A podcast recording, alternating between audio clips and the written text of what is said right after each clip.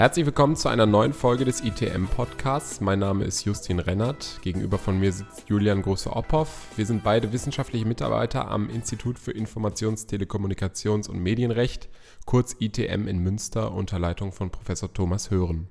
Heute wollen wir über das Urheberrechtsdiensteanbietergesetz, kurz URDAG, sprechen. Ja, Justin, vielen Dank für die Einleitung. Ja, URDAG, recht sperriger Name, aber exotische Abkürzung. Was steckt denn hinter dem URDAG? Ja, mit dem URDAC regelt der Gesetzgeber die urheberrechtliche Verantwortlichkeit von Plattformen neu, von Upload-Plattformen, also solche wie YouTube oder Instagram, Plattformen, auf denen eine große Anzahl von Nutzerinhalten gespeichert und präsentiert werden. Das URDAC ist am 1. August 2021 in Kraft getreten, jetzt also gut drei Monate geltendes Recht und wir wollen das zum Anlass für eine erste Evaluation Evaluation nehmen, um den Hörern einmal die Systematik dieses neuen Gesetzes näher zu bringen. Die ist nämlich sehr spannend und ausgeklügelt. Der deutsche Gesetzgeber hat sich einige Besonderheiten ausgedacht, die sich in den Gesetzen der übrigen EU-Mitgliedstaaten so nicht wiederfinden. Urdax sagt jetzt wahrscheinlich unseren Hörern erstmal nichts. Ein anderer Begriff sagt unseren Hörern aber was. Erklär uns das doch einmal. Genau, also erinnern wir uns einmal an das Frühjahr 2019 zurück. Da gab es Bilder von Tausenden, meist jungen Menschen, die in ganz Deutschland auf die Straße gegangen sind. Ähm, Auslöser war dabei die Befürchtung, dass durch die Umsetzung von Artikel 13, nun jetzt Artikel 17 der DSM-Richtlinie, sogenannte Upload-Filter etabliert werden könnten. Es wurde viel, ähm, ja auch sehr viel medienwirksam über Drohnenzensur, Einschränkungen der Meinungs- und Kunstfreiheit und vor allem über das sogenannte Overblocking diskutiert. Äh, insgesamt wurden europaweit knapp 4,7 Millionen Unterschriften gegen den Einsatz von digitalen Filtersystemen gesammelt. Und das URDAG dient eben nun zur Umsetzung von Artikel 17 der DSM-Richtlinie. Okay, du hast jetzt gerade gesagt, eine europäische Richtlinie wurde umgesetzt. Umsetzung, was heißt das denn genau? Erklär das unseren Hörern vielleicht noch einmal, vor allem den nicht juristischen Hörern, die wir immer sehr gerne hier in unserem Podcast begrüßen, aber die wissen das vielleicht noch nicht so ganz genau. Genau, also wir befinden uns im europäischen Recht ähm, und europäische Richtlinien gelten in den Mitgliedstaaten, also auch Deutschland, nicht unmittelbar, sondern äh, sie müssen durch den Gesetzgeber eben erst in deutsches einfaches Recht gegossen werden. Ähm, das nennt man entsprechend dann die Umsetzung einer Richtlinie. Demgegenüber stehen zum Beispiel europäische Verordnungen, ähm, die eines solchen Umsetzungsaktes nicht bedürfen, die gelten unmittelbar in den Mitgliedstaaten. Okay, vielen Dank für die Erklärung. Du hast ganz viel von Upload-Filtern gesprochen. Sieht die Richtlinie denn den Einsatz von Upload-Filtern vor? Das muss man ganz klar mit einem Nein beantworten. Ähm, dem reinen Wortlaut der Richtlinie nach ähm, besagt diese nur, dass große Upload-Plattformen für Urheberrechtsverletzungen durch nutzergenerierte Inhalte haftbar gemacht werden müssen. Es werden also keine konkreten Maßnahmen wie etwa Uploadfilter vorgeschrieben.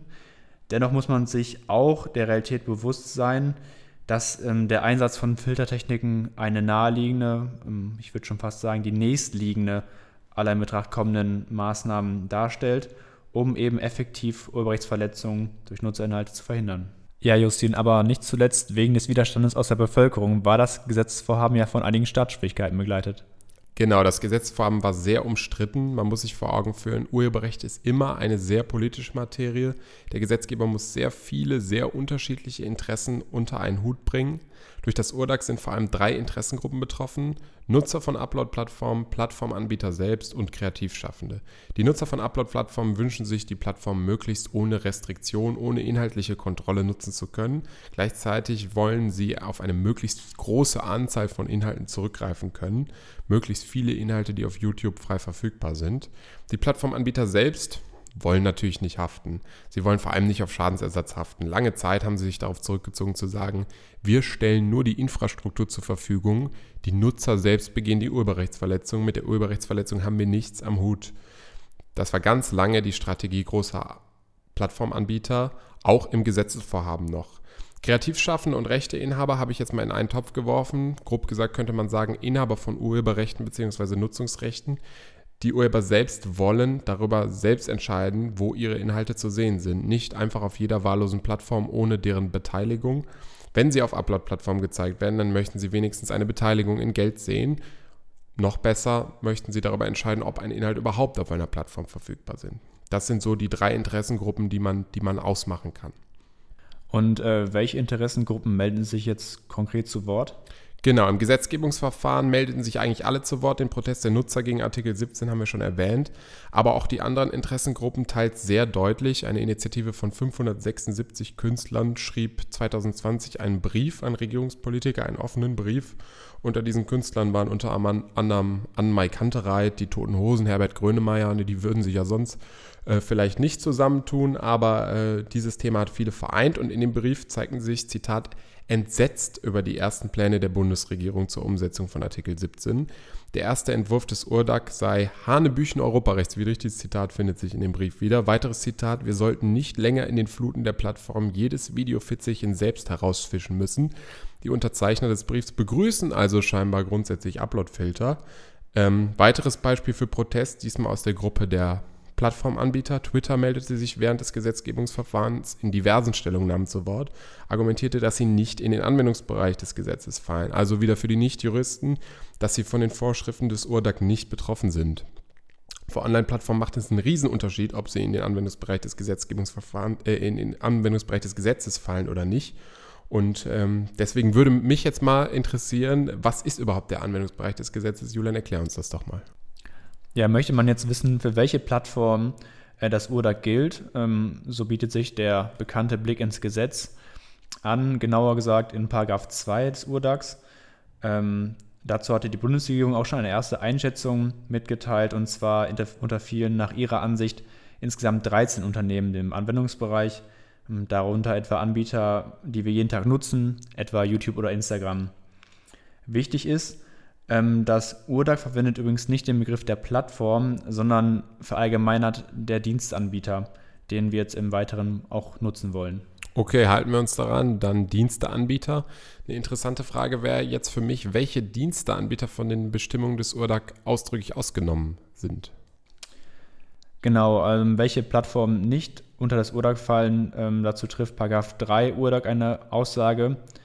Äh, darunter fallen etwa nicht nicht gewinnorientierte Enzyklopädien, also beispielsweise Wikipedia, aber auch Online-Marktplätze wie eBay oder auch Cloud-Dienste zum Eigengebrauch wie Dropbox.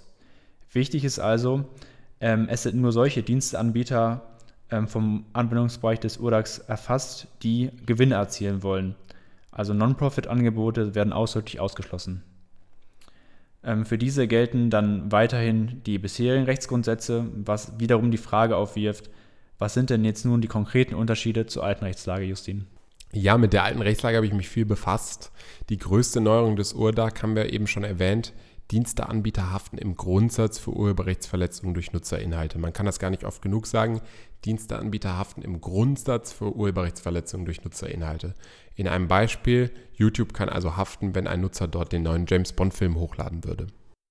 War das denn früher nicht so? Also hatte YouTube früher eine Art Freifahrtschein? Nee, einen Freifahrtschein gab es nicht, aber juristisch kam man an die Diensteanbieter deutlich schwerer ran. Wenn sie hafteten, dann hafteten sie nur auf Unterlassung, nicht auf Schadensersatz. Das macht ja einen riesengroßen Unterschied. Diensteanbieter mussten die urheberrechtsverletzten Inhalte nur vom Netz nehmen. Sie mussten die Rechtsinhaber, in unserem Fall also wahrscheinlich MG, MGM, wenn es um James Bond geht, mussten sie nicht für den entgangenen Gewinn kompensieren. Das ist jetzt anders. Zudem haften Diensteanbieter früher auch nur, wenn sie das Notice and Takedown-Verfahren nicht beachteten. Also sie hafteten erst dann und auch dann nur auf Unterlassung, wenn sie auf die Rechtsverletzung hingewiesen wurden und den fraglichen Inhalt trotzdem nicht vom Netz nahmen. Waren diese Grundsätze denn auch ausdrücklich gesetzlich normiert? Die Grundsätze selbst waren nicht ausdrücklich gesetzlich normiert. Es gab zwar gesetzliche Grundlagen, aber das ist eine wirkliche Neuerung des URDAC. Diesmal, jetzt erst ist das alles in einem Gesetz zusammengefasst. Das gab es früher nicht. Es gab früher ganz viele verschiedene Gesetze, die waren teilweise noch aus Anfang der 2000er Jahre. Jetzt ist es in einem Gesetz zusammengefasst. Die alte Rechtslage war also geprägt von großen Rechtsunsicherheiten zur Veranschaulichung. Erst im Juni 2021 gab es das erste Urteil des EuGH, des Europäischen Gerichtshofs, das sich mit der Haftung von YouTube befasste, nach alter Rechtslage. YouTube gibt es seit mehr als 15 Jahren, die Gesetze sind noch älter. Im Juni 2021 gab es das erste Urteil. In dem Urteil stellte der EuGH zwar fest, dass auch nach alter Rechtslage theoretisch eine Haftung von YouTube möglich ist, Also gar kein so großer Unterschied zur neuen Rechtslage, aber wie gesagt, große Rechtsunsicherheit und vor allem auch große Unterschiedlichkeit in den Entscheidungen. Nicht jeder Online-Diensteanbieter haftete nach alter Rechtslage überhaupt auf Unterlassung. Vor der YouTube-Entscheidung gab es eine Vielzahl von EuGH-Entscheidungen, die sich mit anderen Sachverhalten im Netz auseinandersetzten. Manche Plattformbetreiber hafteten, manche nicht. Die Voraussetzungen für die Haftung waren immer so leicht unterschiedlich und deswegen kann man jetzt schon sagen, positiv ist, dass das URDAG eine gewisse Rechtssicherheit schafft, egal wie man den Inhalt des Gesetzes jetzt letztendlich bewertet. Okay, und ähm, wie gestaltet sich die Rechtslage nun nach Inkrafttreten des Urdags in der Praxis? Also beispielhaft, muss YouTube jetzt täglich Millionen an Schadensersatz zahlen? Nee, ganz so drastisch ist es nicht. Es gibt einen kleinen, aber feinen juristischen Unterschied. Nach dem URDAC haften Diensteanbieter grundsätzlich für Rechtsverletzungen durch Nutzerinhalte. Wir haben es alle gelernt in unserem juristischen Studium. Wenn Juristen Grundsatz sagen, dann gibt es immer Ausnahmen. Und die Ausnahmen des URDAC sind die sogenannten Verkehrspflichten. Wer als Diensteanbieter gewisse Verkehrspflichten erfüllt, der haftet nicht. Das besagt 1 Absatz 2 des URDAC. Und diese Verkehrspflichten erfüllen wohl alle großen Diensteanbieter, insbesondere YouTube, schon jetzt. Okay, du sprichst jetzt viel von den Verkehrspflichten. Ähm, um welche Verkehrspflichten geht es denn in konkreto? Ja, in den Paragraphen 4 und 7 bis 11 URDAC sind im Großen und Ganzen drei Verkehrspflichten geregelt, auf die kann man es runterbrechen. Erstens, erste Verkehrspflicht, die Beachtung des Notice- and Takedown-Verfahrens. Wie schon nach alter Rechtslage haften Diensteanbieter auch nach neuer Rechtslage dann nicht, wenn sie einen rechtsverletzenden Inhalt vom Netz nehmen, wenn sie vom Rechteinhaber darauf hingewiesen werden. Die Verkehrs-, diese Verkehrspflicht ist in 8 des URDAG geregelt und das URDAG selbst nennt dies einfache Blockierung. Der Diensteanbieter ist als Rechtsfolge nur verpflichtet, den konkreten Inhalt, auf den er hingewiesen wurde, vom Netz zu nehmen. Er ist nicht dazu verpflichtet, auch künftige Re-Uploads zu unterbinden. Okay, um dann mal dazwischen zu grätschen und vielleicht ein Beispiel zu nennen. Ähm, wenn wir jetzt von einem Beispiel von gerade ähm, die Rechtsabteilung von MGM haben und diese jetzt YouTube durchforstet und dort irgendwie einen halbstündigen Ausschnitt von dem neuesten James Bond-Film findet, ähm, dann weist sie YouTube darauf hin, äh, dass hier rechtsverletzende Inhalte auf der Plattform zu finden sind, ähm, dann muss YouTube entsprechend das Video vom Netz nehmen, richtig? Genau, und zwar nur dieses Video, nicht alle ähnlichen James Bond, alle, alle, äh, alle anderen James Bond-Film, Filmausschnitte auch, sondern nur dieses Video. Perfekt. Die zweite Verkehrspflicht, die Pflicht zur qualifizierten Blockierung, Notice and Stay Down, ist geregelt in 7 URDAG, wenn der Rechtsinhaber nicht nur einen einfachen Hinweis auf die Rechtsverletzung gibt, sondern informa umfassende Informationen zur Verfügung stellt, die auch die Identifikation der Rechtsverletzung ermöglichen, dann ist der Diensteanbieter zu mehr verpflichtet als bei der einfachen Blockierung, nämlich zur qualifizierten Blockierung also auch dazu, künftige Re-Uploads zu verhindern. Das nennt sich Notice in Stay Down. Wie gesagt, nicht nur Notice in Takedown, sondern auch Notice in Stay Down. Alles andere darf nicht auf die Plattform kommen, was den gleichen Inhalt hat. Umfassende Informationen sind in der Regel die Originaldateien geschützter Werke. Genau, das wird also für unser James Bond-Beispiel bedeuten, dass MGM beispielsweise äh, YouTube die Originaldatei des neuen äh, Bond-Films übersendet und gleichzeitig von YouTube verlangt, dass alle Uploads des Films entsprechend gesperrt werden. Also YouTube müsste daraufhin laufend alle neuen äh, abgelauteten Nutzervideos auf Übereinstimmung mit dem neuen Bond-Film überprüfen und sofern Übereinstimmungen gefunden werden, ähm, entsprechend das Video vom Netz nehmen und dafür sorgen, dass es auch künftig nicht mehr hochgeladen wird. Perfekt, du hast es perfekt erklärt. Am Beispiel wird es immer deutlicher. Das war also die zweite Verkehrspflicht, qualifizierte Blockierung bzw. Notice in Stay Down. Die dritte Verkehrspflicht ist geregelt in Paragraph 4. Diensteanbieter müssen sich laufend um einen Erwerb der Nutzungsrechte an hochgeladenen und geschützten Werken bemühen. Das URDAC versucht, einen Idealzustand herzustellen, das muss man sich vor Augen führen, und zwar den Zustand, in dem Inhalte auf Plattformen öffentlich verfügbar sind und legal verfügbar sind. Und das ist dann der Fall, wenn Plattformen einen, oder Diensteanbieter, wollten wir ja sagen, Diensteanbieter, ein Nutzungsrecht an diesen Werken haben. Hat der Diensteanbieter so ein Nutzungsrecht, so darf der Inhalt auf der Plattform gezeigt werden. Erhält der Diensteanbieter keine Lizenz, also in deinem Beispiel von eben, wenn MGM würde ja gerade niemals den neuen Bond-Film lizenzieren, der ist seit einem Monat im Kino, läuft auch noch im Kino, der soll nicht auf YouTube. Ähm, wenn der Diensteanbieter also die Lizenz, das Nutzungsrecht nicht erhält, so greifen wieder die Verkehrspflichten Nummer 1 und 2, also die Verkehrspflicht zur einfachen bzw. qualifizierten Blockierung. Ja, jetzt fiel sehr häufig der Begriff der Verkehrspflichten. Ähm, jetzt könnte man sich ja fragen, warum nicht einfach Pflichten? Ja, es heißt deswegen Verhaltenspflichten, weil Diensteanbieter nicht für jeden Einzelfall diesen Pflichten nachkommen müssen, sondern nur insgesamt beweisen können müssen, dass sie ihr Bestmögliches tun, um Nutzungsrechte zu erwerben und die einfache und qualifizierte Blockierung durchzuführen. Das heißt, im Falle der Blockierung, wenn YouTube ein Inhalt mal durch die Lappen geht, wenn der Algorithmus von YouTube einen rechtsverletzenden Inhalt nicht erkennt, ist das nicht schlimm, solange YouTube insgesamt sein Bestmögliches und auch das Branchenübliche tut, um Inhalte vom Netz zu nehmen, sobald ein Blockierungsverlangen gestellt wird. Und dasselbe im Fall von Nutzungsrechten. YouTube muss sein Bestmögliches tun, um Nutzungsrechte zu erwerben. Das bedeutet nicht, dass sie für jeden Einzelfall das Nutzungsrecht erwerben müssen. Wenn sie für jeden Einzelfall das Nutzungsrecht erwerben müssten, würde man sagen Pflicht. Wenn das nicht für jeden Einzelfall gilt, wie beim Urdax, sagt man Verkehrspflicht. Meine Zwischenfrage ist jetzt, wenn im Grundsatz eine täterschaftliche Haftung droht, du hast eben schon ganz viel über Uploadfilter gesprochen, werden dann nicht entsprechend noch mehr Inhalte blockiert, um der Haftung zu entgehen? Ja, davon ähm, könnte man ja zunächst einmal ausgehen. Äh, das haben ja auch viele Kritiker, befürchtet, dass es zu einer Art Overblocking kommt, also dass auch solche Inhalte blockiert werden, die nicht urheberrechtsverletzender Natur sind.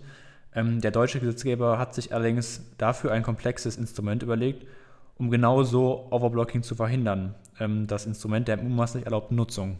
Ja, jetzt rate ich mal, worum es dabei geht, um die Vermutung, dass ein Inhalt urheberrechtskonform ist. Genau darum geht es. Also bei bestimmten Nutzeinhalten stellt das URDAC die Vermutung auf, dass sie nicht gegen das Urheberrecht verstoßen. Also Dienstanbieter dürfen diese mutmaßlich erlaubten Inhalte dann zunächst nicht löschen.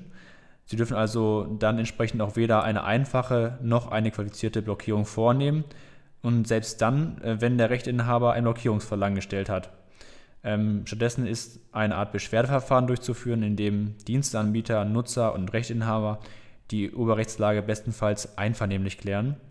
Also auch hier wieder ein Motiv äh, des Urdax, was du auch gerade schon schön dargestellt hast, äh, was hier sichtbar wird, nämlich das Urdax möchte, dass Inhalte auch legal auf Plattformen verfügbar sind und bleiben.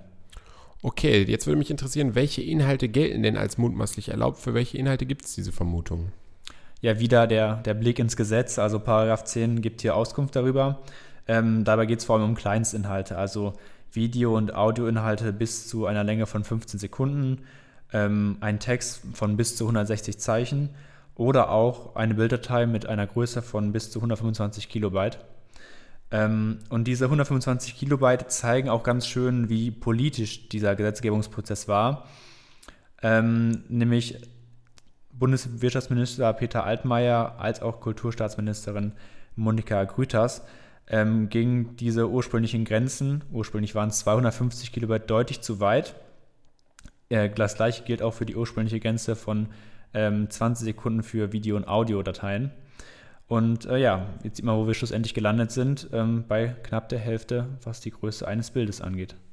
Okay, der klassische Kompromiss also. Mich interessiert, gibt es auch die Möglichkeit für Nutzer selbst Inhalte als mutmaßlich erlaubt zu kennzeichnen? Ja, die Möglichkeit sieht das URDAC auch vor in Paragraph 11.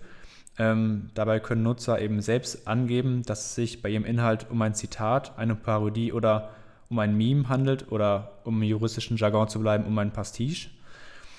Ähm, deswegen können Nutzer die Inhalte gleich also als solche kennzeichnen. In diesem Fall wird der Inhalt wiederum nicht direkt blockiert, sondern das Beschwerdeverfahren ist eben durchzuführen. Äh, YouTube hatte in diesem Zusammenhang auch schon angekündigt, ein Pre-Flagging-Tool einzuführen, mit dem der Nutzer also selbst Inhalte als mutmaßlich erlaubt kennzeichnen kann. Ähm, interessant wäre es vielleicht auch noch in diesem Zusammenhang zu wissen, ähm, welche übrigen praktischen Konsequenzen aus der Umsetzung der Richtlinie bis dato gezogen wurden. Ja, YouTube hat bereits angekündigt, seinen eigenen Prüfungsalgorithmus Content ID weiter zu verbessern, denn äh, wir müssen ehrlich sein, Uploadfilter sind ja schon seit mehreren Jahren im Einsatz, auch schon vor Inkrafttreten des URDAC äh, hat YouTube Content ID verwendet, wo fast jedes Video, was hochgeladen wurde, auf seinen Inhalt und Übereinstimmung mit geschützten Inhalten überprüft wird. In der Praxis kann man erwarten, dass das URDAC zu mehr Upload-Filtern, eher zu mehr Upload-Filtern als zu weniger Upload-Filtern führen wird. Möglicherweise wird es ja einige Dienste geben, die irgendwie bewusst auf den Einsatz von Upload-Filtern verzichten. Da wird es spannend, die gerichtlichen Entscheidungen zu derartigen Fällen zu betrachten.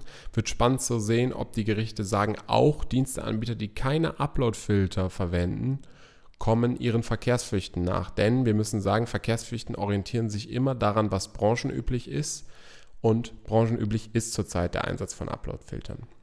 Ja, Justin, was ziehen wir denn jetzt aus den ganzen Ausführungen für ein Fazit? Ja, also zu begrüßen ist, dass das URDAC Rechtssicherheit bringt. Das URDAC bringt Licht ins dunkle Haftungschaos von Plattformen. Wir wissen jetzt, Plattformen können im Grundsatz urheberrechtlich haften. Das war vorher nicht so klar. Zu begrüßen ist ebenfalls der Umsetzungsaufwand des deutschen Gesetzgebers. Wir können mal einen Blick in unsere Nachbarländer wagen. An Frankreich und die Niederlande haben Artikel 17 der DSM-Richtlinie fast wortgenau umgesetzt. Sie haben die Spielräume der Richtlinie nicht genutzt und haben dieses Instrument der mutmaßlich erlaubten Nutzung überhaupt nicht. Wir müssen uns äh, vor Augen führen, die mutmaßlich erlaubten Nutzungen sind für Nutzer vorteilhaft. Es geht darum, Overblocking zu verhindern. Die Niederlande und Frankreich haben dieses System überhaupt nicht. Das ist schon mal aus Nutzersicht zu berücksichtigen. Wie wirksam dieses Instrument der mutmaßlich erlaubten Nutzung ist, wird sich zeigen. Da gibt es noch keine statistischen Daten zu. Das können wir vielleicht in einem Jahr mal äh, uns mit, mit etwas Abstand angucken. Es ist jedenfalls zu begrüßen, dass der deutsche Gesetzgeber sich dieses System ausgedacht hat. Das würde ich als erstes Fazit unseren Hörern mit auf den Weg geben. Ja, dann äh, vielen Dank fürs Zuhören ähm, bei diesem Ritt durchs Urdag. Und dann würde ich sagen, bis zum nächsten Mal. Bis zum nächsten Mal. Vielen Dank fürs Zuhören.